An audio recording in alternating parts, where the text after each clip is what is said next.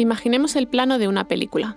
Una chica con gafas apoyada en el marco de una puerta, una puerta de madera, en una habitación de paredes azules, no, de azulejos, azulejos blancos, y una planta, bueno, mejor unas flores rojas, en un jarrón que asoma por la esquina derecha. Todo eso lo ha imaginado, encontrado y colocado ahí una persona y su equipo. Yo soy responsable de todo lo que sale en la, en la pantalla. Si quitas a los actores, todo lo demás es responsabilidad mía. Los objetos, claro, pero también los colores, las texturas. Pero esa taza que levantas, ese micrófono que pones delante y esas gafas y esa mesa, todo lo demás es responsabilidad mía, ¿no? El plano que describíamos pertenece a Tenéis que venir a verla, la película de Jonás Trueba que se estrena estos días. Y su director de arte es Miguel Ángel Rebollo. Para mí, cada, cada cuadro es un cuadro pictórico, ¿no? Y sí me gusta entrar ahí para componer y ver cómo esa luz puede dar eh, un brillito en una taza y, cuidar esos detalles. Podríamos pensar, erróneamente, que un director de arte lo que hace es llenar el plano de cosas bonitas, decorar, ¿no? No tenía nada que ver con hacer juego una alfombra con un sillón ni con una lámpara, porque eso es decoración. Y lo nuestro es un ejercicio de, de logística y de producción y de llegar con ciertos medios a un momento dado la responsabilidad y la implicación del Departamento de Arte van mucho más allá. En cada proyecto, Miguel Ángel se enfrenta a preguntas abstractas. Y cuando estás intentando averiguar con el director eso que llamamos el tono de la película, ¿no? también concretas. Una de las preguntas que yo hago muchas veces a los directores es si su película es de interior o de exterior. Cuestiones que a veces tienen que ver con lo material. Yo le digo a un, a un atrecista de avance eh, cómo, cómo ejecutar algo y tengo rápido los tiempos de secado. Y sí, ¿por qué no? También con lo filosófico. A mí sí me, se me ha revelado algo importante, ¿no? Porque al objeto llegas una vez que has comprendido todo el vacío, ¿no? Para responder todas estas cuestiones, Miguel Ángel no está solo. Tiene a todo un equipo detrás. La gente de confianza, como es ambientadora, eh, regidora, eh, ayudantes, son los que conocen, si has trabajado habitualmente con ellos, tus manías, tus virtudes y son quien te va a proteger en el rodaje, desde luego. Algo que define su forma de trabajar, de diseñar, es que piensa en imágenes y en carpetas. Eh, si me llega un guion, se vaya a realizar o no, yo abro una carpeta para mí cada carpeta es como un problema a resolver. Y un poco sí, ¿no? La idea de una futura película podría entenderse como una ecuación por resolver, una compuesta por un conjunto de ideas visuales, de tramas narrativas, un grupo de personas disponibles y algo de dinero. En el caso del cine español, más bien poco. Este director tiene un problema de dar imagen y dar sentido y yo, incluso hasta que eh, no lo tengo un poquito resuelto en mi cabeza, no me gusta ni reunirme con él. Para Miguel Ángel, entonces, cada proyecto se merece una carpeta y puede llegar a tener muchas. Eh, ahora sí tengo un montón de proyectos que, yo qué sé, pueden ser siete y hasta ocho. Y qué sé yo, ojalá se hagan dos. Puede pasar meses y años alimentando esas carpetas. Es un tiempo que utiliza para ir conociendo qué historia se quiere contar. Bueno, en realidad tu primer aliado es el director. Ir tanteando propuestas y arrastrar imágenes al disco duro. Imágenes de todo ese bagaje que tengo de la historia del arte, de la historia de la fotografía, que ayuden a, a descubrir esa atmósfera, ¿no? Ahí dentro hay de todo, fotos, cuadros, fotogramas de otras películas, ilustraciones, croquis. También, claro, importante, hojas de Excel y presupuestos, calendarios. Es así, a mí me alimenta ese, ese caos porque siempre voy del caos al orden, me viene bien. En este episodio vamos a hacer un viaje a ese caos, al interior del disco duro de Miguel Ángel Rebollo, para entender cómo en las primeras intuiciones, los garabatos y los bocetos, ya estaba el plano final de una película por qué una propuesta cromática puede definir toda la atmósfera de una historia y de qué manera una foto que podemos ver en Idealista o en Wallapop acaba siendo la pieza fundamental en un set de rodaje. La mirada encendida, un podcast sobre el cine y sus alrededores.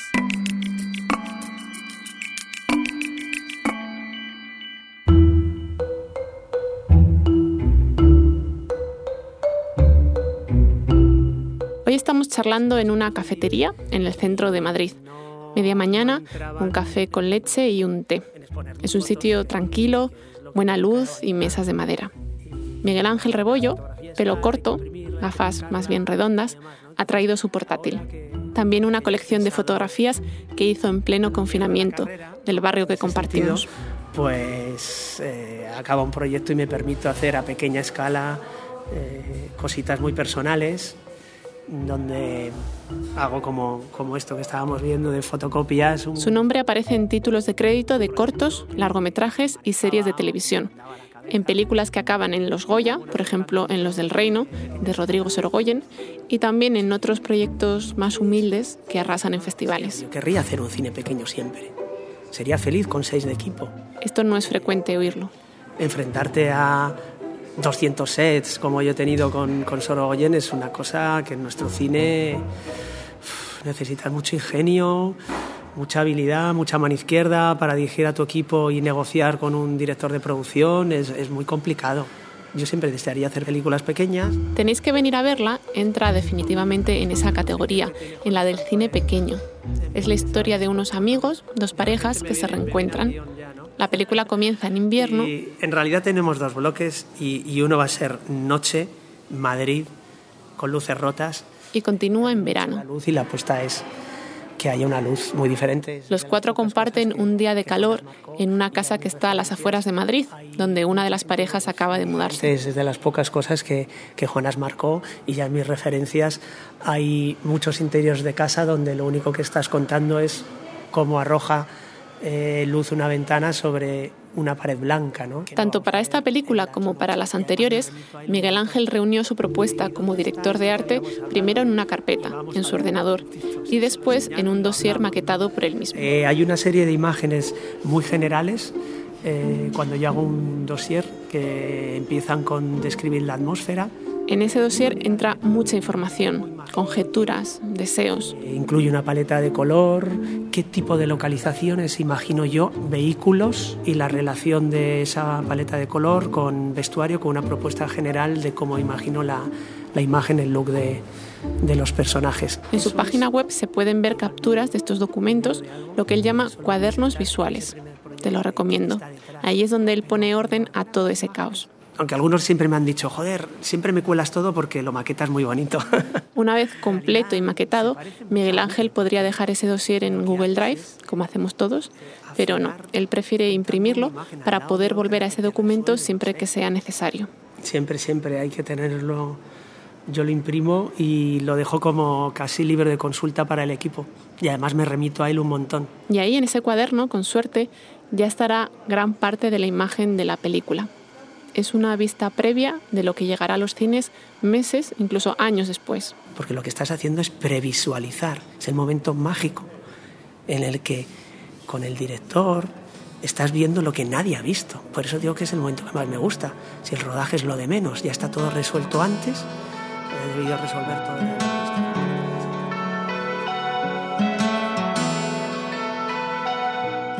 Lo que vamos a hacer ahora es visitar esos cuadernos, entrar en esas carpetas. No hace falta que hayas visto todas las películas que mencionaremos, porque el juego también consiste en imaginarlas.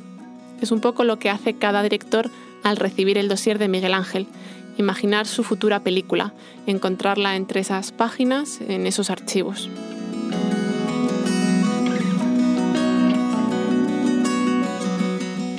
Como decíamos, tenéis que venir a verla. Es una de las carpetas más recientes de Miguel Ángel, pero hay muchas otras.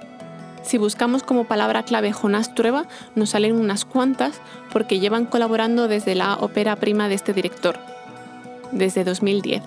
Pero no hace falta que nos vayamos tan lejos, solo a 2019, a la Virgen de Agosto. ¿Y te acabas de mudar? Eh, no, bueno, estoy en un piso que me dejado un conocido unos días ahora. ¿De vacaciones? Eh... no, no sé.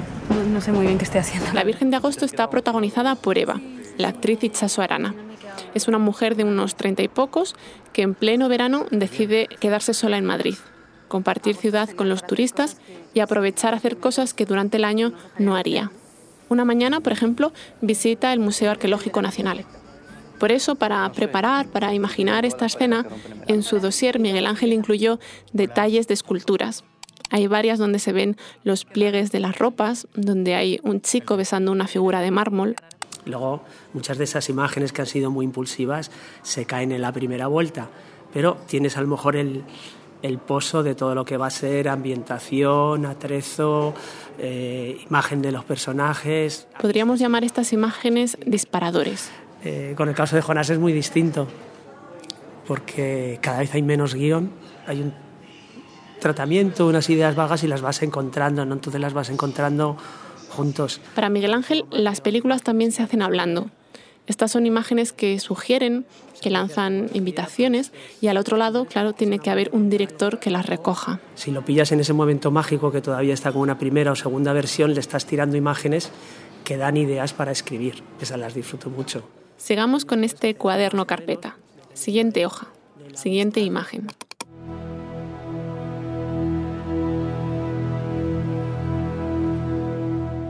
Mire, en el centro de la imagen que me, que me enseñas hay una figura femenina en pantalón corto eh, sobre unas sábanas eh, blancas, pero que es un blanco un poco azulado.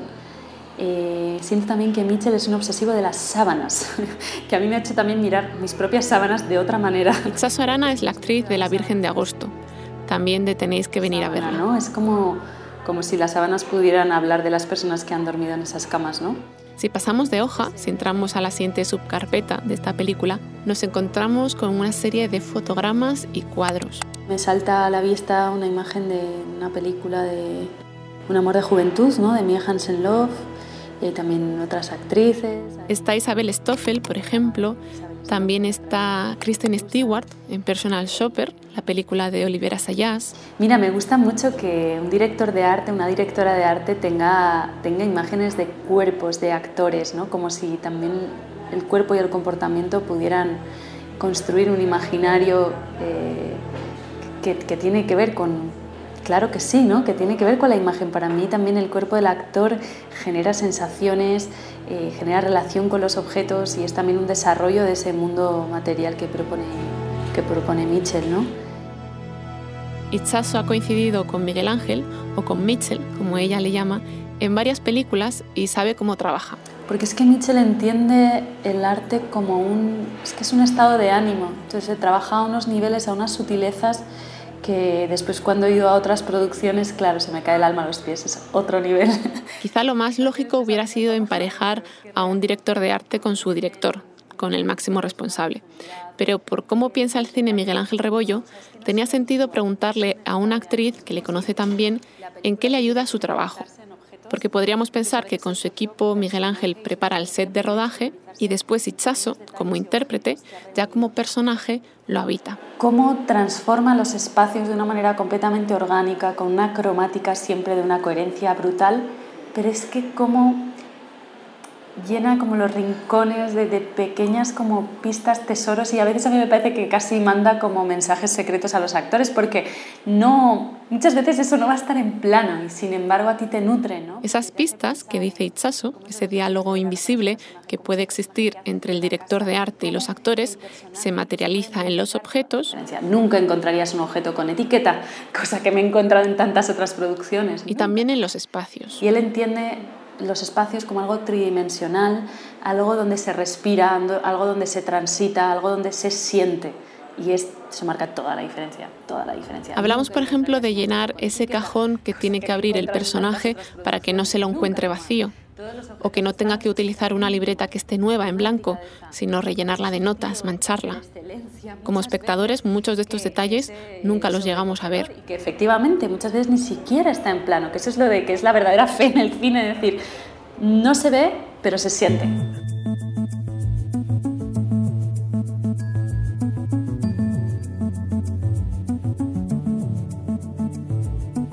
Sigamos con la siguiente hoja del cuaderno de la Virgen de Aposto una titulada Esquema de color.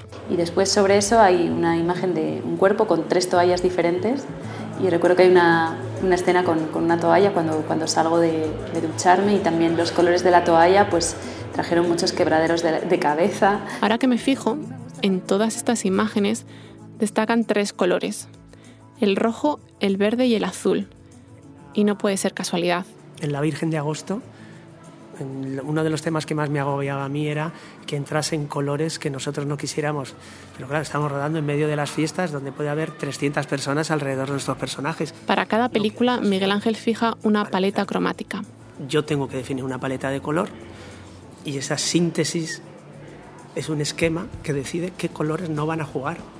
Y ojo que yo esté en rodaje y vea un color que he decidido que no juegue que va a haber bronca. Por último, en esta carpeta cuaderno también hay fotos de lugares, de paisajes. Hablemos un momento de los espacios porque son muy importantes. Porque yo doy un poquito la lata en el momento de las localizaciones. Una de las tareas de un director de arte también es proponer espacios, localizar dónde va a suceder cada escena. Hay que tener en cuenta que no se trata solo de darle un estilo visual a un plano, a una cafetería o a un salón. No, hay que lograr crear todo un universo, una continuidad la realidad no es así. Nosotros cambiamos de, localizaciones y luego me voy a mi casa y tú coges el metro lo que sea y ya no hay unidad visual. Nosotros eh, la generamos para que el espectador tenga una mirada tranquila.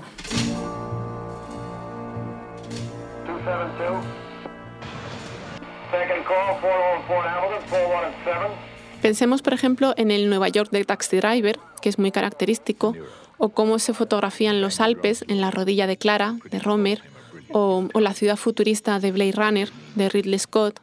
Además de favorecer esa mirada tranquila que dice Miguel Ángel, la dirección de arte permite darle información al espectador, datos sobre ese mundo, sobre los personajes, pero no datos puestos al azar.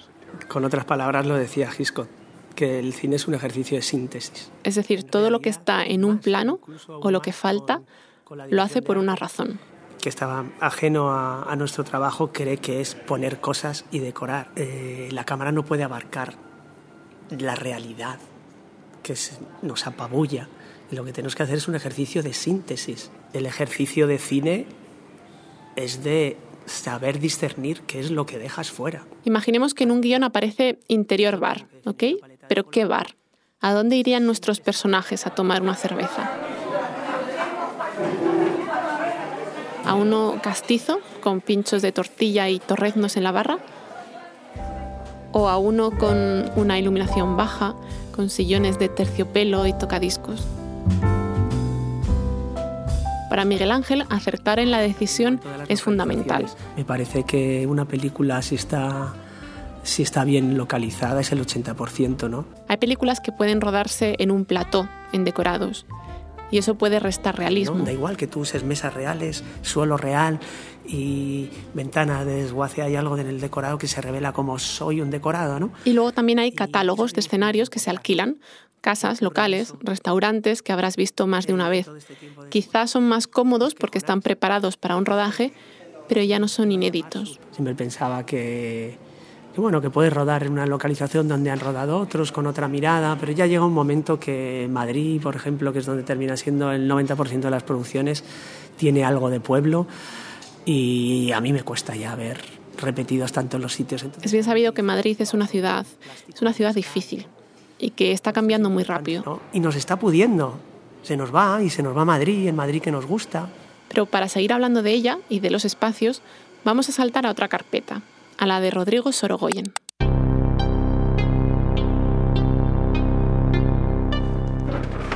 Primero vamos a brindar por este grupo, que es lo más grande que ha aparecido en mi vida.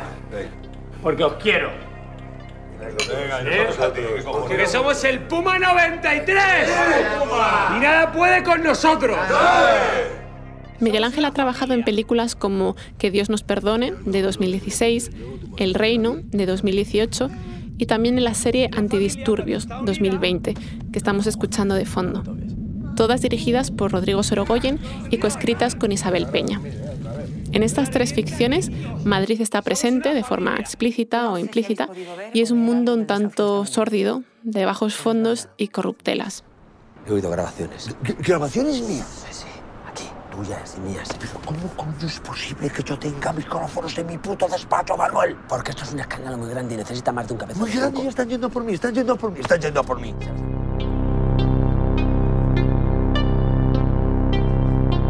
Localizando estos escenarios, Miguel Ángel comprobó que las franquicias se están llevando por delante las tiendas pequeñas, las de toda la vida, que las terrazas invaden las aceras y que los logos manchan las fachadas. Pasa en Madrid y en muchos otros sitios que cada vez parecen más intercambiables, ¿no? menos únicos. Con el paso del tiempo, pues se pierden carteles, materiales y rincones. Porque empiezan a aparecer estos materiales plásticos que parece que estás en un set de Playmobil donde las cosas no envejecen o no las ves envejecer. Y entonces luego el efecto de la luz sobre la madera barnizada o sobre una barra de zinc es completamente diferente a sobre un plástico o un sky. ¿no? Todo esto se nota en el look de una película, en su estilo visual. Aún así... Pero bueno, sigue teniendo ahí una especie de, de pastiche muy interesante donde ves cosas del 20 que, que, que imitan el 19 que eso es lo que hemos hecho mal siempre, que funciona muy bien con, con el Madrid más antiguo. No sé si habéis podido ver o leer algo del desahucio de esta mañana. Pues nos lo han dado. ¿Hay patrón de violencia, sí o no? Por ejemplo, para Antidisturbios, la serie dirigida por Sorogoyen para Movistar Plus, Miguel Ángel tuvo que explorar visualmente el mundo policial. No, no salen muy fácil porque cada una son distintas, pero las comisarías del Estado español sí, sí responden, responden a un patrón. La serie sigue a seis antidisturbios, seis policías, que hacen un desalojo en el centro de Madrid y ese desahucio se complica. Son seis episodios en los que vemos un montón de despachos, oficinas, vestuarios y furgonetas. Me sentaba con mi equipo, les decía, olvidaros de la idea de una comisaría al uso. Esto es un cuartel. Hay 600 eh, policías, no todos a un tiempo. Nosotros como espectadores vemos un gran cuartel sin saltos, pero en realidad hubo más de uno. Luego terminamos rodando en siete localizaciones distintas para armar la nuestra. Después de localizar de qué dirección, dirección de fotografía, producción y arte aprueben ese espacio, toca llenarlo de lo que decíamos, de información. Vamos a hablar ahora de los objetos, porque en sus visitas a comisarías reales, Miguel Ángel se fijó en algo. Todos esos juguetes y objetos que al final te dan la pista de que estos despachos que ellos llaman se parece más a un cuarto adolescente que un despacho al uso de una comisaría. De ahí las bufandas colgadas, los trofeos en las estanterías, los souvenirs. Claro, esa idea se convierte para ti en una idea fundacional y a partir de ahí riges todo. Solo tienes que ser capaz de transmitir esto con imágenes y con palabras a tu equipo para que sigan un poco solos. En la carpeta de antidisturbios sí hay muchas bufandas, un bodegón de bufandas de hecho. En la de que Dios nos perdone hay muchas referencias, cuadros, fotos de camas, de lámparas, de sofás interiores de casas.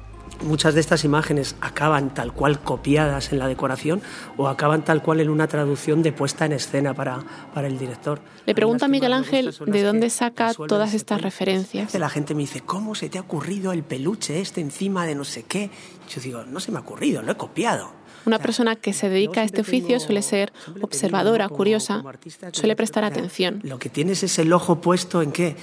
Pues en navegaciones absurdas que haces por idealista de cómo la gente piensa y ordena sus objetos. A mí me gusta mirar ese tipo de cosas, ¿no? Para luego llevarme a pensar cómo pensarían nuestros personajes. Y ahí es donde te llega un director y te dice, qué fascinante esto.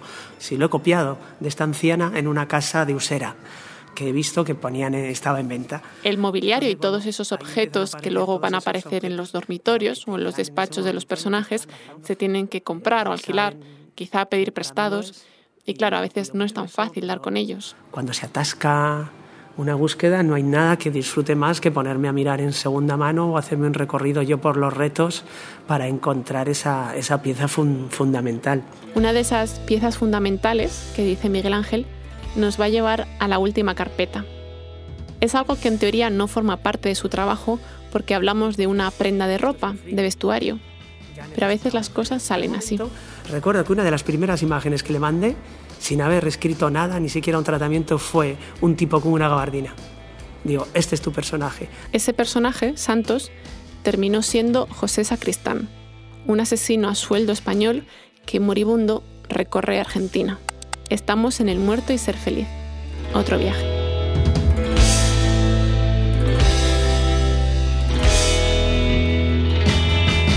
Tengo tres tumores, a saber, intestino, páncreas y cerebro.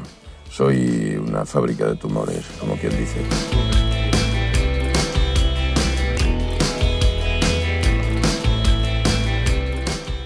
Yo siempre me había negado a hacer cortos con él porque veía que iba a ser una traducción de, de estas peleas domésticas que uno tiene con, con un hermano, ¿no? Miguel Ángel Rebollo y Javier Rebollo son hermanos, sí, y ya habían colaborado antes. Su primer largometraje juntos fue Lo que sé de Lola, del año 2006. Yo allí todavía estaba dando clases en la universidad. Y Por aquel entonces Miguel Ángel aún era un estudiante de Bellas Artes. Antes se había licenciado en filosofía y después de la pintura terminaría saltando a la escultura. Y voy a empezar a pensar el espacio y el volumen. Y de ahí al cine, a través de su hermano. Y a partir de ahí ya, ya no lo dejé. O sea que en realidad eh, me lo encontré. El muerto y ser feliz se estrenó en el año 2012 y podríamos decir que la película empezó por una frase. hermano, cuando, cuando él me dice, claro que es mi hermano, ¿no? Y ya tenía mucha ventaja, eh, dice, estoy pensando una historia sobre un asesino a sueldo que se está muriendo y querría que fuera una road movie. Solo me dijo eso y dije, esto es un thriller, ¿no? Ya necesitaba un género. Después de eso, la imaginación de Miguel Ángel se puso en marcha y apareció aquella gabardina. Ya estaba el personaje y el género, el contenido, diríamos, pero faltaba el continente, el espacio. Cuando yo le hablé de rodar en Argentina y empezamos a ver las posibilidades de las localizaciones, ya lo dijimos, ah, es un thriller, pero es un western, porque descubrimos que estábamos moviéndonos en un ambiente de, de, de spaghetti westerns. Y, en el cuaderno visual de esta película, en su carpeta, hay carteles y señales de carretera, hay una galería de coches destartalados. Si lo piensas, un personaje ya queda definido por el vehículo que conduce. Siempre intentas que esas tres o cuatro ideas que, que, llamas fundacionales, que no quieres que cambien porque es la razón de ser, de que se esté mirando como se está mirando la imagen de esa película, no se pierdan a pesar de que no estés en el sitio ideal, porque una cosa es lo que imaginaste y otra cosa es lo que puedes hacer. Desierto y ahí de arena, pena, pena de mi corazón y es que un nublado de niebla y pederna y es un potro desbocado que no sabe a dónde va.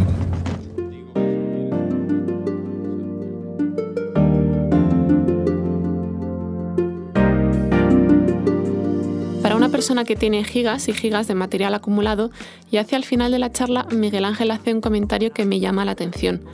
Aunque se desviva por ella, él sabe que la imagen no lo es todo. Yo no soy de esos que dicen que una imagen vale más que mil palabras, eso no es cierto. Todas las imágenes hay que estar ahí apoyándolas. Miguel Ángel sabe que su trabajo tiene que estar al servicio de una historia. Mi objetivo es crear la sensación que quiere ese director en ese momento. Y defiende incluso que debe pasar desapercibido. Si mi trabajo de arte destaca mucho, es que hay algo que no se ha afinado, ¿no? Lo que tiene que destacar es la conversación que están teniendo los personajes y lo que se da en ese momento. Repite más de una vez que sin su equipo estaría perdido. Esto es una familia. El, eh, las películas no se hacen en solitario. Y junto al departamento de arte también está el de fotografía, el de producción, el de vestuario. Las necesidades se cruzan, se negocian y siempre hay prioridades. Mi ambientación, lo digo, va a responder a esas necesidades de cámara.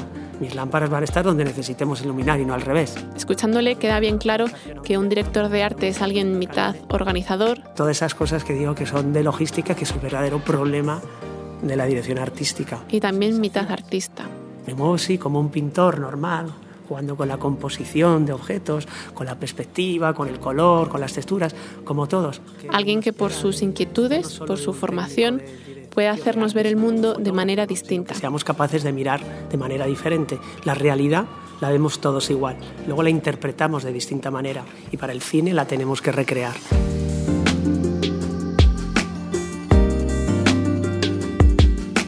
Ya sabes, la próxima vez que veas una película, recuerda que alguien pensó en esa lámpara, que todo un equipo coordinó que la pintura de la pared se secara a tiempo y que hay varias personas asegurándose de que no te llame la atención lo armonioso que resulta ese universo.